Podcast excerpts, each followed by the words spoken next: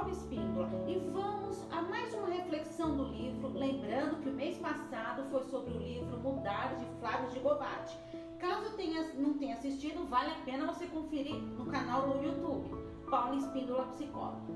A nossa reflexão de hoje será sobre o livro Mulheres que Amam Demais, de Robin Norwood, terapeuta conjugal e conselheira pedagógica convido a estar de coração aberto para encarar alguns pontos importantes e delicados sobre MADA, que é a sigla das mulheres que amam demais. Pegue papel, caneta e faça suas anotações. Esteja preparado para no final fazer suas reflexões mais profundas. Permita-se entrar no seu mundo interior. Então vamos lá. Significado de amar demais. Amar demais significa ficar obcecada por um homem e chamar isto de amor, permitindo que esse sentimento controle as suas emoções e até seus próprios comportamentos. Significa medir a intensidade do seu amor pela quantidade de sofrimento. Ai meu Deus! Amar demais deixa de ser saudável quando se permite estar num relacionamento que traga sofrimento e mesmo assim não tem coragem de romper. Tem sempre a esperança de que irá mudar a pessoa, lembrando que jamais teremos o poder de mudar alguém, somente a nós mesmos. Se já é difícil mudar a si mesmo, quem dirá mudar o outro, não é verdade? Bom, a psicoterapia, integridade pessoal, padrões relacionais, compreender esse processo doentio e transformar esse modo de amar. O que quer dizer tudo isso? Amada, ela não se preocupa só é, com a sua integridade emocional. Por isso ela tem que investigar, é, investigar muito, é necessário investigar muitos padrões relacionais que ela teve na infância, na adolescência, por, porque ela costuma seguir os mesmos modelos mentais e comportamentais. Por isso que é bem importante estar atento a isso. A psicoterapia ajuda a compreender esse processo doentio, onde aprendeu a amar demais e como transformar essa forma de amar numa relação saudável. Então agora vamos para algumas características da amada. Quero fazer aqui uma observação antes de falar dessas características. Eu, particularmente, não acho que Mada tem todas essas características ao pé da letra. Então é importante analisar bem e ver o que realmente tem a ver com você, mas seja sincera consigo mesma. Então, a primeira característica, lar desajustado. Vem de um lar desajustado em que suas necessidades emocionais elas não foram satisfeitas. Lar desajustado é aquele em que um ou mais de algum desses pontos que eu vou falar agora ocorre abuso de álcool ou de drogas, comportamento compulsivo, espancamento de cônjuge ou de crianças, comportamento sexual inapropriado, da sedução até o incesto, brigas constantes e tensão, recusa de diálogo, pais com valores conflitantes e comportamentos contraditórios. Os pais competem entre si ou com as próprias crianças pais que evitam filhos. Inflexibilidade. A segunda característica, não receber atenção. Como não recebeu atenção que achava que você realmente merecia, então você se sujeita ao mínimo de atenção, principalmente de homens que aparentemente são carentes. Cuidado com a armadilha. Terceira, escolha o homem inacessível para suprir a carência, a carência familiar. Como você não conseguiu mudar essa sua você transfere tudo isso para um amor. Cuidado! Medo de ser abandonada. Com medo de ser abandonada, você faz qualquer coisa para você impedir o fim do seu relacionamento, mesmo que esteja sofrendo. Quinta característica: tempo exclusivo para o outro. Acredita que ajudar não é problema. Está disposta a doar muito tempo. E se for para ajudar, ajudar, né? O homem com envolvida. Ah, e para você tá ótimo. Sexta, falta de amor nos relacionamentos.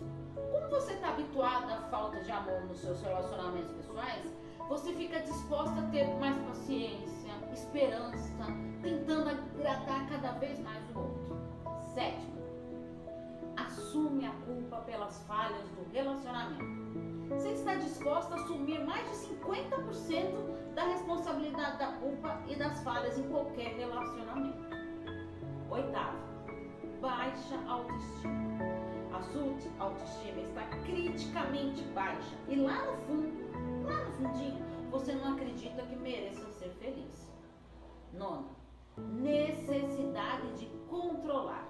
Você tem uma necessidade é, desesperadora de controlar os seus homens e seus relacionamentos.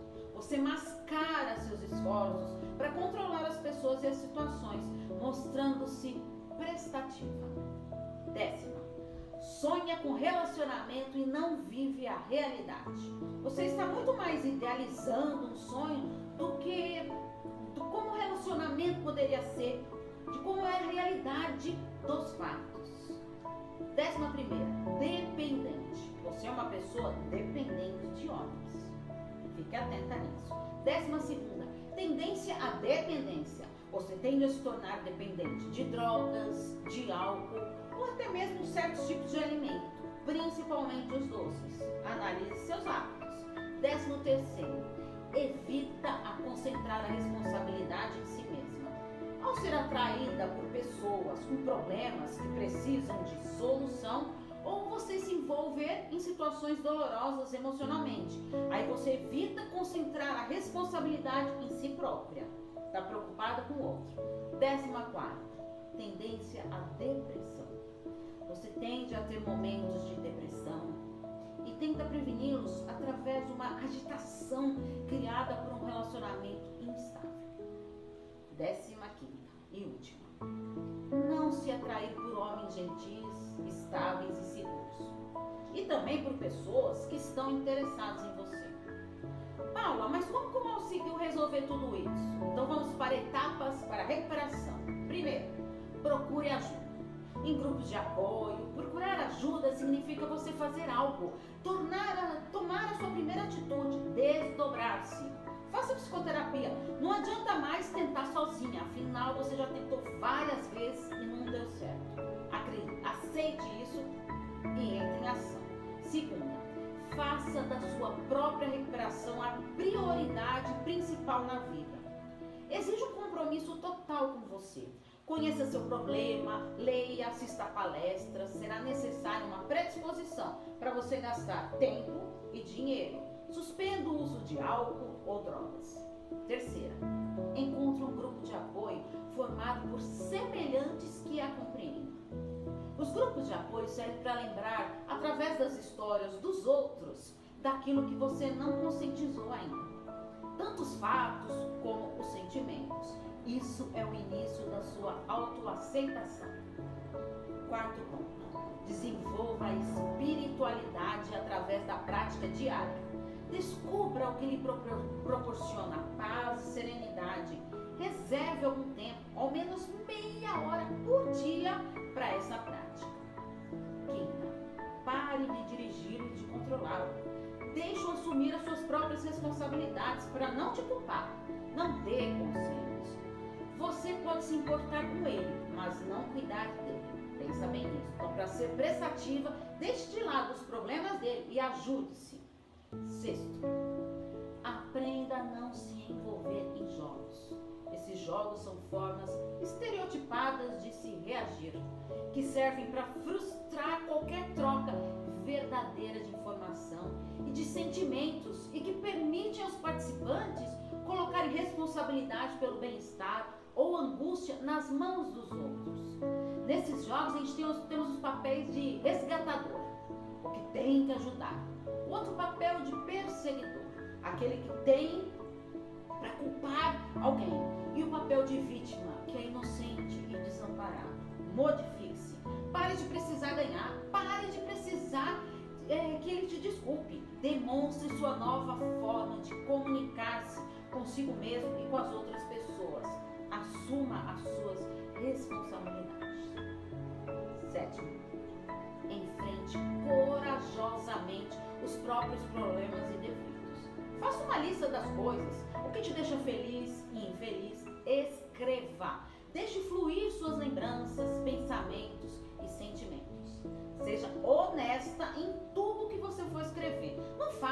parceiro, seu ouvinte.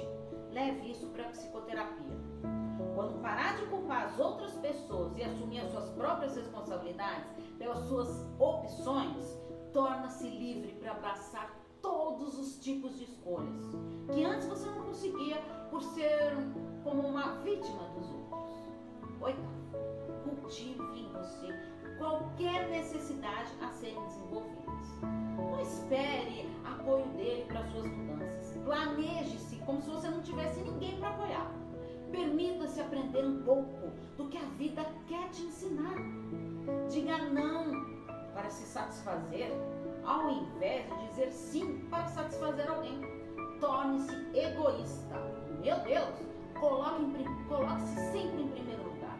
Aprenda a tolerar a raiva e a discordância de outras pessoas. Reconheça que seu valor é imenso, que seus talentos são dignos de expressão. Afinal, você é demais. Décima, partilhe com outras pessoas o que você experimentou e aprendeu. Divida as suas transformações. Exponha-se o sentimento de gratidão pelas suas angústias. Você poderá ajudar outras pessoas a se recuperarem e manterá a sua própria recuperação. Papel e caneta na mão.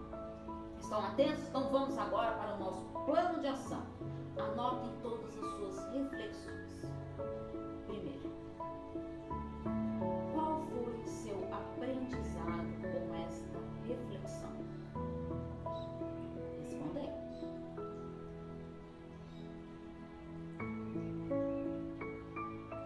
Que amar demais representa para você?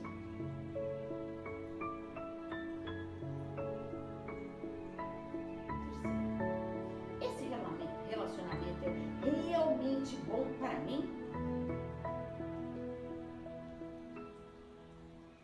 Quarta, o que estou deixando de fazer para mim e que faço só para o outro?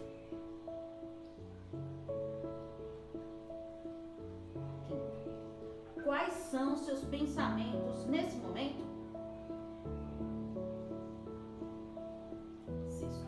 O que você ganhará com essas atuais ações e pensamentos?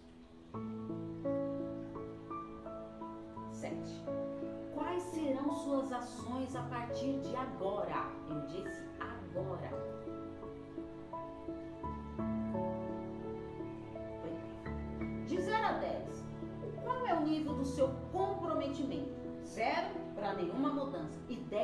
agir agora. Quanto? Nona. Quem é o responsável pela sua mudança? Respondeu tudo? Analise direitinho. Espero ter contribuído com mais essa reflexão. E peço que depois que acabar esse vídeo, escreva nos comentários o que, que você achou, qual a sua sugestão de temas para novas reflexões aqui no nosso canal. Um grande abraço e uma ótima mudança em sua vida. Tchau, tchau.